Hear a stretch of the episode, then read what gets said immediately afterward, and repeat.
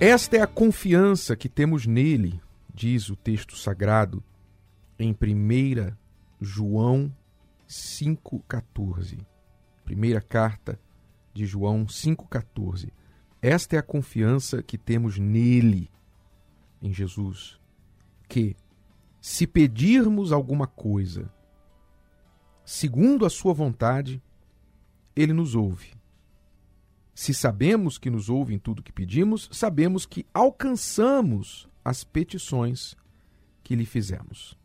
Então veja que, como temos ensinado, a oração tem seus segredos. E apesar do texto sagrado também dizer que tudo o que pedirmos em oração crendo receberemos, esse tudo não é o tudo que vem à nossa cabeça. Esse tudo está implícito, que é o tudo segundo a vontade dele. Aí você diz assim: ah, então como é que eu vou saber que eu vou receber, que é a vontade de Deus me dar aquilo ou não? A vontade dele está clara, explícita na sua palavra.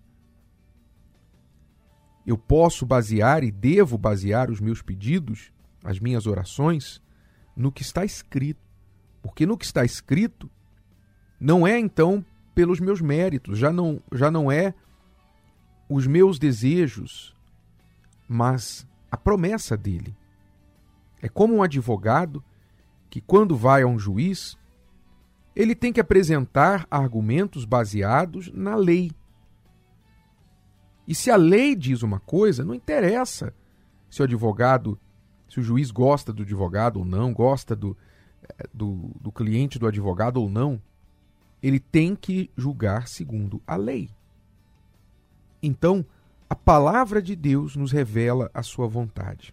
É por isso que você tem que desenvolver o hábito de meditar na palavra dele.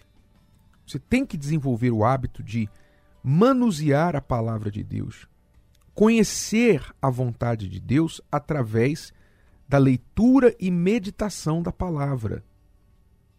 Se você não se dá o trabalho, eu diria, eu não diria que isso é um trabalho, me corrijo. Se você não se dá o privilégio de tirar alguns minutos por dia para sentar com a Bíblia no seu colo. E não precisa ser horas e horas.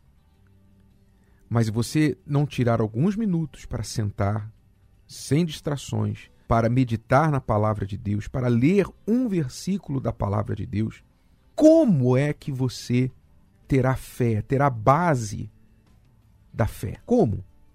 Você não vai conseguir isso.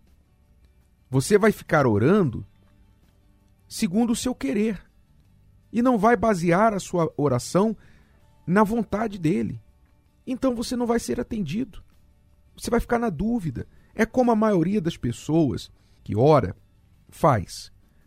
Elas oram e depois da oração ainda estão preocupadas, ansiosas e ainda ligam aqui para o programa, vão nas nossas redes sociais e pedem oração Normalmente, quem pede oração é porque não ora.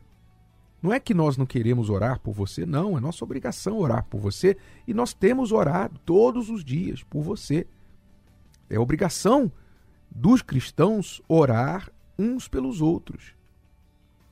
Mas eu me refiro àquela pessoa que vive ligando, pedindo a alguém, ore por mim, fulano ora por mim, pastor ora por mim, Obreiro, ora por mim, não esqueça de mim, não.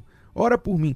Normalmente, esta pessoa que pede oração é a pessoa que não ora. Ou então ela ora, mas não está orando como deveria, porque quando você ora como deveria, antes de terminar a oração, você já crê que recebeu. É o que está escrito no texto. Você já crê antes de terminar a oração que você já recebeu. Então não faz sentido. Eu não consigo me imaginar dobrar os meus joelhos, dobrando os meus joelhos, falando com Deus, me derramando diante dele em oração, clamando sobre a sua palavra, baseando os meus pedidos na sua vontade, entregando as minhas ansiedades e inquietações a ele em oração, terminando a minha oração, me levantando e virando para o meu amigo, meu colega e falando assim: olha, ore por mim, por favor. Eu não consigo me ver fazendo isso. Porque é como se eu estivesse anulando o que eu acabei de fazer. Claro que eu preciso de oração de todos, e todos que orarem por mim são muito bem-vindas estas orações, mas eu me refiro a uma atitude das pessoas que não estão manifestando a própria fé, mas usam a fé dos outros como muleta.